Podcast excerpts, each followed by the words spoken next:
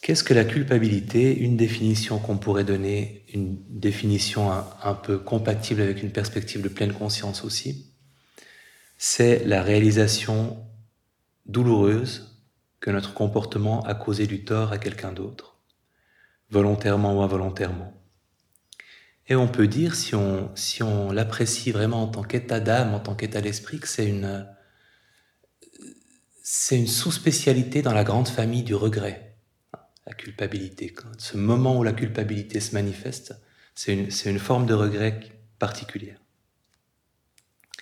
C'est une émotion qui apparaît tardivement, relativement tardivement, entre deux et trois ans, alors que beaucoup d'émotions de base, évidemment, apparaissent beaucoup plus tôt, parce qu'elle est tellement liée à la socialisation. Et les psychologues qui sont des sadiques, euh, surtout quand ils, étudient les enfants, on fait une expérience intéressante avec des enfants de 2 ou 3 ans, euh, qui était de mettre en place une, un parcours de billes, un de ces parcours de, rails, de billes sur rails comme ça. Et euh, à côté du parcours de billes, un peu trop près du parcours de billes, en fait, une tour de plot construite très haute et au début de l'expérience, euh, un des psychologues disait aux enfants, voilà, euh, ça m'a pris beaucoup de temps pour construire cette tour. Donc, c'est important pour moi qu'elle s'effondre pas. Vous ferez bien attention. Et les enfants, il y avait deux euh, conditions différentes pour l'expérience. La première condition, de toute façon, c'était fait exprès, la tour allait tomber au moment où il faisait passer les billes euh, dans le circuit, à un moment ou à un autre. Et dans l'autre condition, c'était un adulte qui la faisait tomber, pour pouvoir comparer la réaction. Et quand euh, ils pouvaient penser que c'était de leur faute, les enfants de deux ans, ils avaient l'air euh, un peu tristes pour, pour l'adulte, mais pas, pas, pas plus que ça pas plus que de la tristesse, sachant que l'adulte, et c'est là que c'est vraiment sadique, dans l'expérience, ils disent que l'adulte se montrait au moment où la tour tombait mildly sad, donc légèrement triste, et puis disait Oh non, qu'est-ce qui s'est passé? Et les enfants de 3 ans, eux, dans leur majorité, non seulement euh, ils étaient désolés, euh, mais ils s'excusaient, et ils tentaient de reconstruire la tour immédiatement. Et on voit que le comportement des enfants frappés par la culpabilité est pas seulement euh, réparateur, mais même prosocial, quoi. Ça favorise une espèce d'harmonie euh, sociale. Et c'est ce que les chercheurs, en fait, euh, récents, qui étudient les émotions humaines, concluent, c'est qu'en fait, c'est une émotion qui a une mauvaise réputation, injustement. Parce que la culpabilité déclenche la, compassion, la bienveillance, la générosité, et c'est démontré pour la générosité. Il y a plein d'expériences de laboratoire qui montrent que quand on se sent coupable, on va se montrer plus généreux. Et que les gens qui se sentent souvent coupables, c'est une culpabilité presque comme un trait de personnalité, sont nettement plus généreux que les gens qui ne le sont pas.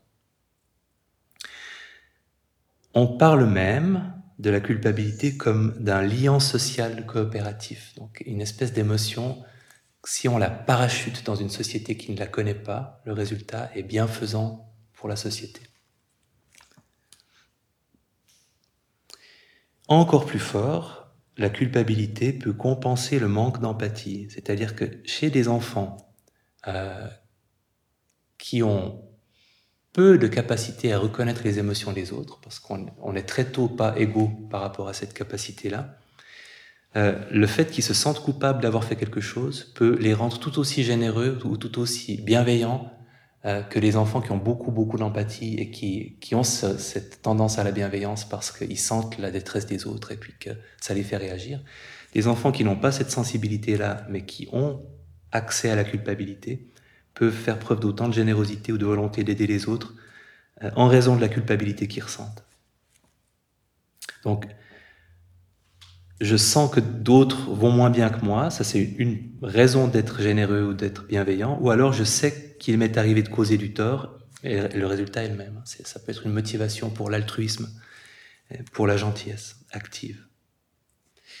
La recherche montre aussi qu'en grandissant, les enfants qui ont un peu de culpabilité sont généralement des meilleurs citoyens que les autres, euh, qu'ils ont les meilleures notes, qu'ils sont plus facilement engagés dans du bénévolat et qu'ils sont moins souvent racistes dans leurs attitudes.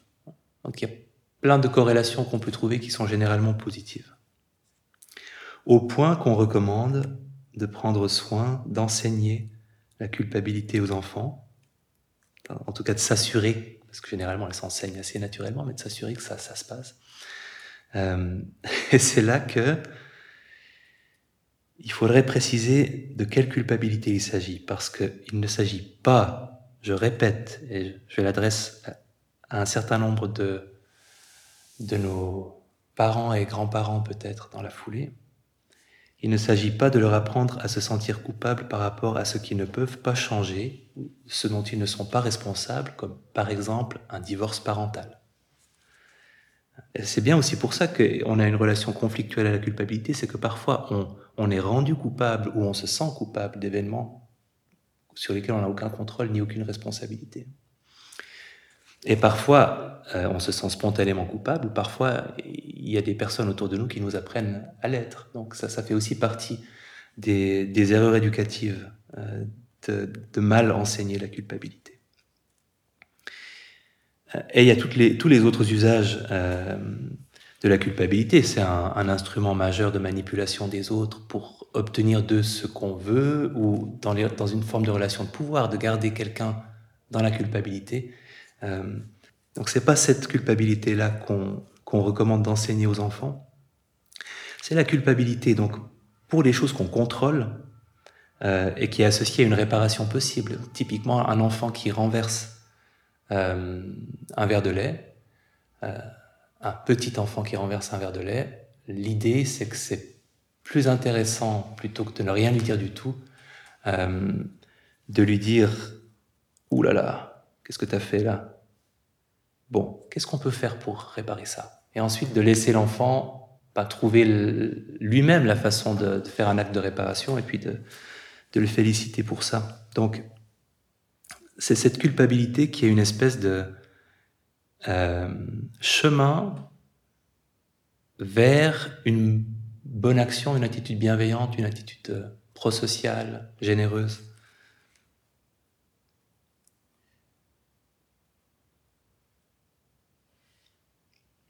Et dans ce cas-là, elle joue son rôle et ensuite elle disparaît. On la ressent, on fait quelque chose parce qu'on l'a ressenti, on se sent mieux et elle n'a plus sa raison d'être et puis elle peut se dissoudre. C'est ça le rôle de la culpabilité. Ce rôle prosocial est, est, bien bienfaisant.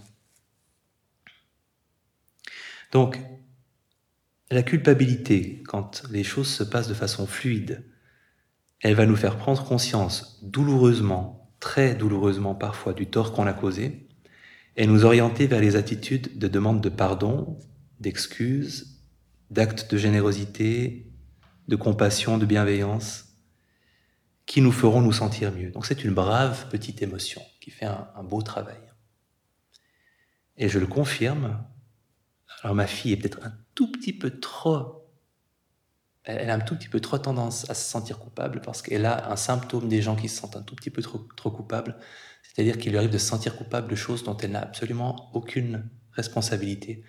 Euh, elle se demandera si c'est quand même pas elle qui a fait qu'un un, un, camarade de classe est tombé à la gym alors qu'elle était à 3 mètres. Donc. Et, elle en a peut-être un poil trop, mais l'effet de la culpabilité sur une petite fille de 8, bientôt 9 ans, euh, c'est très joli à voir quand euh, tout à coup elle se sent coupable d'avoir euh, crié sur son pauvre papa qui pourtant faisait de son mieux et que trois minutes plus tard elle me dit ah, papa ça va papa? Puis qu'elle a un grand sourire puis qu'elle me elle me donne une partie de sa mandarine et puis que tu te sens un peu coupable? Oui ben voilà c'est ça le résultat on voit l'effet magique de la culpabilité qui, qui, qui transforme quelqu'un qui était parfaitement imbuvable trois minutes plus tôt en quelqu'un d'extrêmement gentil, bienveillant, etc., généreux. Euh, c'est vraiment comme ça quand ça se passe bien, quand ça se passe comme ça devrait se passer finalement. Quand un épisode de culpabilité, et c'est le point important, se termine normalement, se termine bien, il n'a pas eu d'impact sur ce qu'on pensait de soi-même. C'est notre action et c'est pas notre personne qui est concernée par ce qui se passe. Mais tout le monde sait dans cette salle que ce beau processus de transformation de culpabilité en générosité, en bienveillance, euh, ne fonctionne pas toujours, entre autres si on n'a pas appris la culpabilité dans les bonnes conditions. C'est une émotion qui peut tourner en boucle et changer de nature. Et dans ce cas-là, ma théorie, et vous me direz si vous êtes d'accord à la fin de cette causerie, c'est que c'est plus vraiment de la culpabilité, c'est de la honte. Et que euh, la honte, alors pour les personnes qui n'étaient pas là il y a quelques semaines, une définition qu'on pourrait donner de la honte, c'est une émotion intensément désagréable, accompagnée de la conviction que nous sommes imparfaits et pour cette raison indignes d'être acceptés, accueillis tels que nous sommes. C'est quelque chose de beaucoup plus identitaire comme émotion. Quand on a honte, on a honte de la personne qu'on est et pas de ce qu'on a fait. Ça, c'est la culpabilité. Donc, on peut résumer grossièrement en disant que la, culpabilité, c'est j'ai fait quelque chose de mal, et la honte, c'est je suis quelque chose de mal. Donc, par définition, c'est une émotion qui colle à notre identité. On parle de désidentification dans la, pratique méditative, de l'importance de désidentifier les émotions. La honte, c'est une émotion qui colle à notre identité.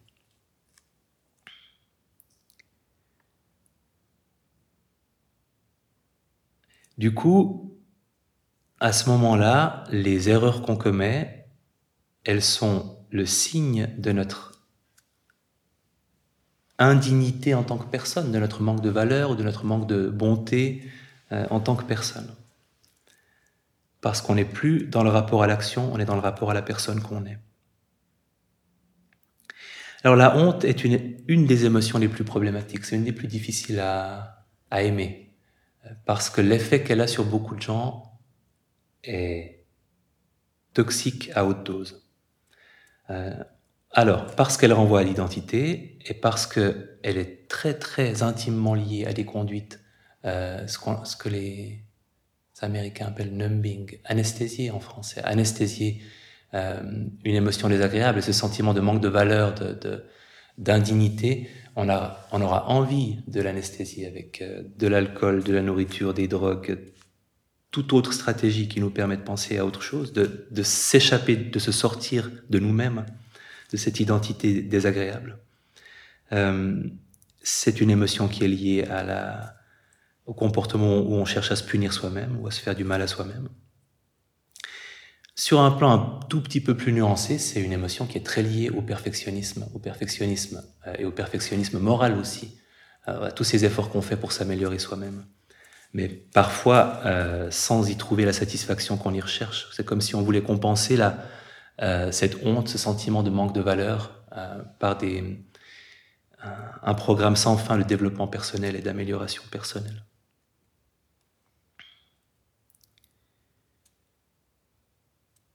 Donc on peut partir du principe que quand la culpabilité devient problématique, c'est souvent parce qu'elle n'est plus vraiment de la culpabilité, mais qu'elle s'est transformée en honte et que c'est devenu quelque chose d'identitaire plutôt que, lié à ce qu'on a fait. D'où cette rumination sur euh, cette rumination culpabilisante euh, qui est comme une manière de nous répéter qu'on est une mauvaise personne. On parle de, rumination en mode snooze pour la culpabilité mais t'as fait ça, puis on appuie, puis ça recommence, oui, mais t'as quand même fait ça. Et ça tourne en rond, euh, c'est envahissant et obsessionnel.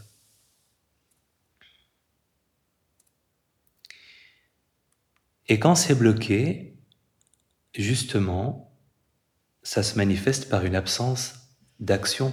Donc, euh, si on a trop honte, paradoxalement, on va moins être capable de dire pardon, de s'excuser. Parce qu'on a tellement honte qu'on préfère éviter euh, cette, action de réparation, la première, l'action la, plus basique qui est de s'excuser. On va du coup pas non plus avoir l'élan pour euh, aider, pour euh, compenser. On est tellement centré en fait sur notre propre euh, manque de valeur, sur le fait qu'on est une mauvaise personne, que c'est beaucoup plus difficile d'aller vers les autres et de transformer cette culpabilité, ce moment de culpabilité, en, un, en un mouvement bienveillant ou généreux.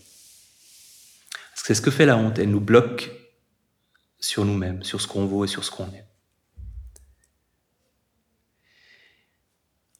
Une autre chose que la honte va faire, c'est rendre difficile la communication et le partage de ce qu'on ressent. Si par exemple on se sent coupable, un des moyens d'évacuer cette culpabilité, de lui donner une place juste, c'est d'en parler. Et quand on a honte de ce qu'on est, euh, on n'ose pas parler de ces moments de culpabilité.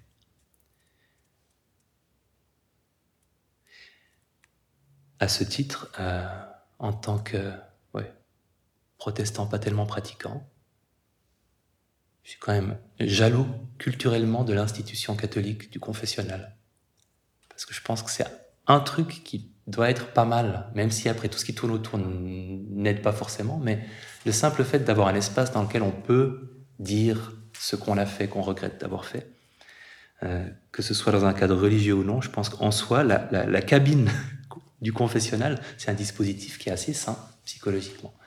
C'est confesser puis être pardonné? Eh oui. être pardonné. Mais, mais, mais à partir du moment où on parle, il y a déjà quelque chose euh, qui, nous allège. Donc, une approche méditative de la culpabilité, c'est pas différent des autres émotions. C'est toujours être bien là quand on la vit et apprécier ce qui se passe exactement. Ce qui se passe physiquement, parce que c'est toujours comme ça qu'on va se saisir d'une émotion, de sentir son marqueur corporel, et avoir de la curiosité pour ce qui se passe dans le dialogue intérieur en situation de culpabilité, et justement, quelles sont les pensées qui tournent autour de ce qu'on a fait et ce qu'on regrette d'avoir fait, et ce qu'on pourrait faire pour le compenser, pour le réparer ou, ou simplement pour l'admettre, et qu'est-ce qui nous emmène dans la direction de ces pensées vis-à-vis de nous-mêmes, de notre identité, de notre valeur en tant que personne, de notre bonté ou notre absence de bonté en tant que personne? Et quand ça glisse vers la honte, même si on appelle peut-être encore ça de la culpabilité, techniquement, il y a une différence. Quand on commence à s'éloigner euh, de cette relation simple qu'a l'enfant, qui en fait, quand il a fait tomber la tour, ben, il va pas se sentir mauvais d'avoir fait tomber la tour, à moins que des adultes très inadéquats ne le lui apprennent. Il va être désolé de ce qu'il a fait et il va vouloir le, compenser ou le réparer.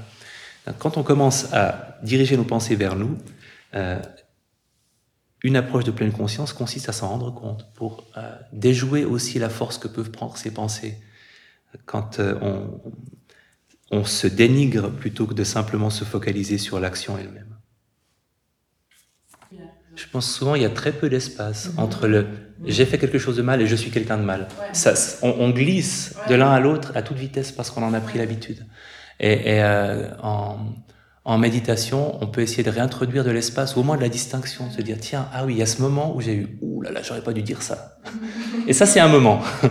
Et après, il y a eu le moment où je me suis senti une mauvaise personne. C'est un autre, et c'est une autre émotion, et c'est un autre ressenti. Parce que le moment où on ressent, j'aurais pas dû dire ça, c'est encore le moment où on pourrait dire, je suis tellement désolé d'avoir dit ça, et rappeler la personne, et, faire des choses. Euh, même d'ailleurs si ça concerne pas la personne qu'on a blessée, parfois ça, ça induit des changements dans, dans l'autre domaine, mais ça peut nous mener vers quelque chose de positif. Et quand on commence à se sentir glisser vers mais c'est moi qui suis en fait intrinsèquement mauvais parce que parce que j'ai fait ça et parce que je fais l'autre chose, euh, c'est plus du tout le même euh, la même émotion. Je voulais euh, vous faire un exercice, mais depuis le début, je me disais que c'était un peu casse-gueule, donc je le ferai pas faute de temps aussi sur la, de, contemplation de la culpabilité, mais c'était un simple moment de se rappeler un moment où on s'est senti coupable et apprécier le ressenti corporel, apprécier, sentir, avec curiosité, euh, et essayer de vraiment identifier ce que c'est.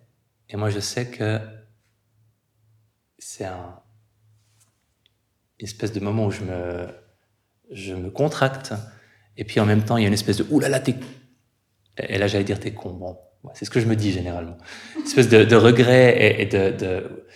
Euh, et, et ensuite, de voir justement le langage des pensées qui nous viennent quand on repense à un moment où on s'est senti coupable. Est-ce que c'est des pensées qui accablent la personne qu'on est ou est-ce que c'est des, pensées qui restent centrées sur ce qui s'est passé et de voir Et vous verrez que le, langage est souvent très révélateur aussi de la direction qu'on prend euh, dans ces moments-là. Donc, je ne vais pas le faire maintenant, mais je vous encourage à avoir de la curiosité autant pour la culpabilité que pour la honte parce que c'est c'est extrêmement riche et je pense qu'il y a un grand potentiel pour être encore plus heureux si on sait surfer sur ces émotions et les observer quand elles se manifestent. Et si, pour les personnes qui n'étaient pas là pour la, la, soirée sur la honte, je l'avais enregistré et euh, les informations que j'ai données, je trouve qu'elles sont bien. Donc, euh, je, vous encourage, si le sujet vous intéresse, à les écouter parce qu'il y, a un bon condensé d'informations sur cette émotion-là qui est finalement plus comme elle, peut être tellement toxique qu'elle est plus, plus intéressante comme sujet encore que la culpabilité, je trouve. Voilà, j'ai volé presque dix minutes, j'en ressens une culpabilité qui va passer parce que je vais, faire des trucs positifs, notamment m'en excuser encore une fois, désolé pour les minutes supplémentaires, je me sens déjà mieux. Et euh, à bientôt, peut-être, et bon retour chez vous. Merci.